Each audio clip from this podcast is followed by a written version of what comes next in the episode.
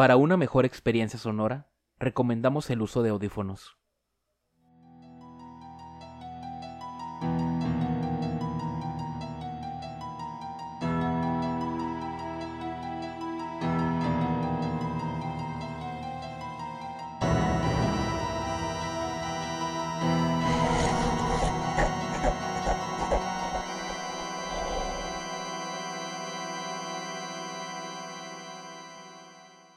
Estas historias pueden contener lenguaje explícito o descripciones gráficas de violencia. Se recomienda discreción.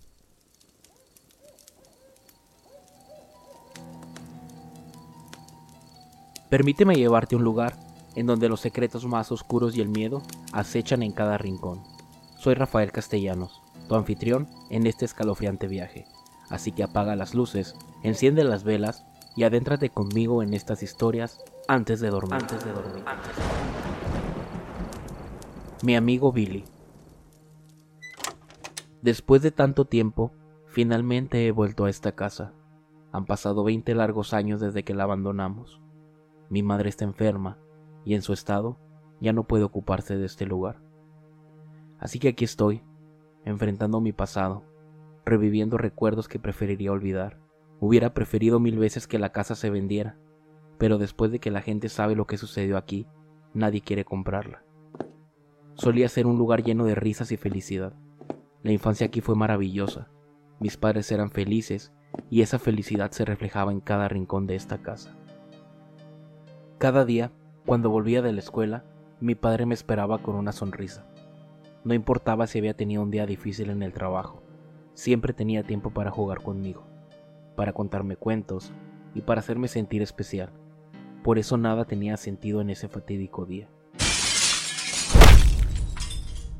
Mi padre, el hombre más fuerte, el más bueno, el más feliz que conocía, se lanzó por la ventana del segundo piso. Todo ocurrió en un abrir y cerrar de ojos. Nadie entendía por qué hizo eso. No dejó una carta de despedida ni una explicación. Mi padre era el ser más amable y cariñoso que conocía. Era un hombre increíble, siempre nos hacía reír. Durante mi infancia hubo un momento oscuro en el que caí enfermo. Era una enfermedad extraña, que me dejó confinado en mi habitación durante días. Para mí fueron meses. Mi madre estaba preocupada y mi hermana apenas podía acercarse a mí sin temor a contagiarse. Pasé casi una semana en este oscuro rincón.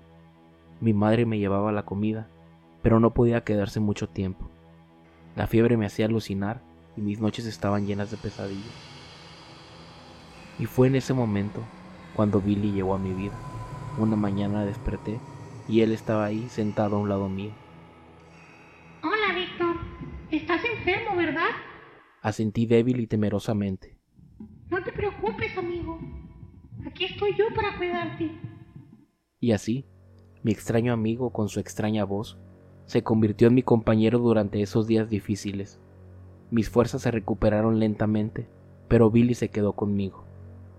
Pasábamos horas y horas jugando todos los días. Mis padres no tenían problema con él. Incluso lo dejaban dormir en mi habitación. Nunca entendí por qué le gustaba tanto dormir en el armario. Qué grande es la imaginación de un niño.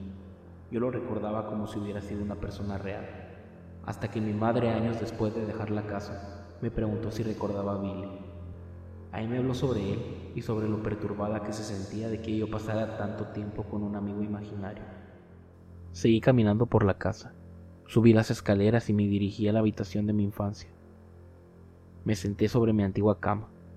Los recuerdos sobre Billy me invadieron la memoria. Recuerdo el día que estábamos jugando en el patio de frente a mi casa. Me desafió a cruzar la calle con una venda en los ojos. Vamos, Víctor, cruza la calle. Si lo haces, conocerás un lugar mágico. Yo no quería. Me daba bastante miedo. Mis papás siempre me dijeron que cuando cruzara la calle volteara a ver a ambos lados. Anímate, así podrás conocer a mis amigos. Confía en mí.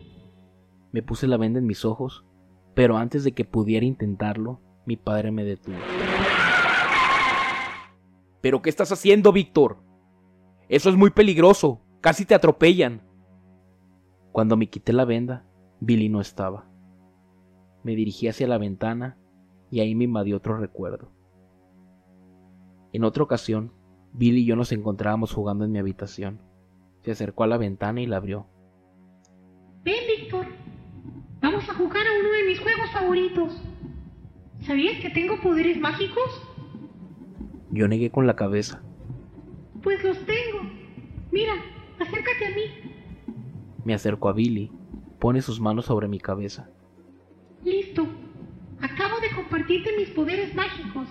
Para probarlos, solo tienes que dar un salto por la ventana. Mis poderes te harán flotar. Yo estaba dudando, ya que las alturas me daban mucho miedo. Me paré en el marco de la ventana para dar el brinco. Ándale, Víctor. Ya te compartí mis poderes. Confía en mí. Ya que compruebes que puedes flotar, te puedo llevar al lugar mágico en donde están mis amigos. Tomé aire. Sentí como si mi corazón se acelerara. Cuando estaba a punto de saltar, mi padre entró a la habitación. Ese fue el único día que lo vi molesto en toda mi vida. Después del regaño de mi padre, me puse a buscar a Billy. Creí que también lo habían regañado a él porque no durmió en mi habitación esa noche. Me dirigí hacia la cocina a tomar un poco de agua. Los recuerdos de Billy me están perturbando de sobremanera y me han hecho sentir un escalofrío indescriptible.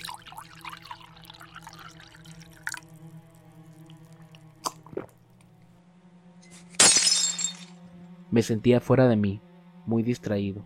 Cada vez era más fuerte el terror que me invadía. Me puse a juntar los vidrios quebrados y me corté la mano. ¡Ah! Abro un gabinete para buscar un botiquín y ahí lo veo. El mismo veneno para ratas con el que Billy quiso jugar. Víctor, has querido jugar ya conmigo. Yo solo quiero el bien para ti. Por eso quiero llevarte con mis amigos. Quiero que los conozcas. Quiero que juegues con ellos. Vas a ser muy feliz en ese lugar mágico. Encontré una manera más fácil de llevarte con ellos. Yo me quedé extrañado. No sabía qué clase de juego quería jugar esta vez. Te hice un batido. Tómatelo. Después de unos minutos, iremos con mis amigos. Volteé a la mesa donde se encontraba mi vaso. A un lado, veneno para ratas. Esa fue la gota que derramó el vaso. Había cruzado una línea. Vete, Billy, aléjate de mí, no te quiero volver a ver. Billy salió corriendo, subí la escalera y en ese momento escuché que un vidrio se quebraba. Corrí para ver qué fue lo que sucedió. La ventana del pasillo estaba quebrada. Había vidrios por todos lados. Me asomo y allí estaba, mi papá tirado en un charco de sangre. Ese fue el último día que vi a Billy y a mi padre con vida.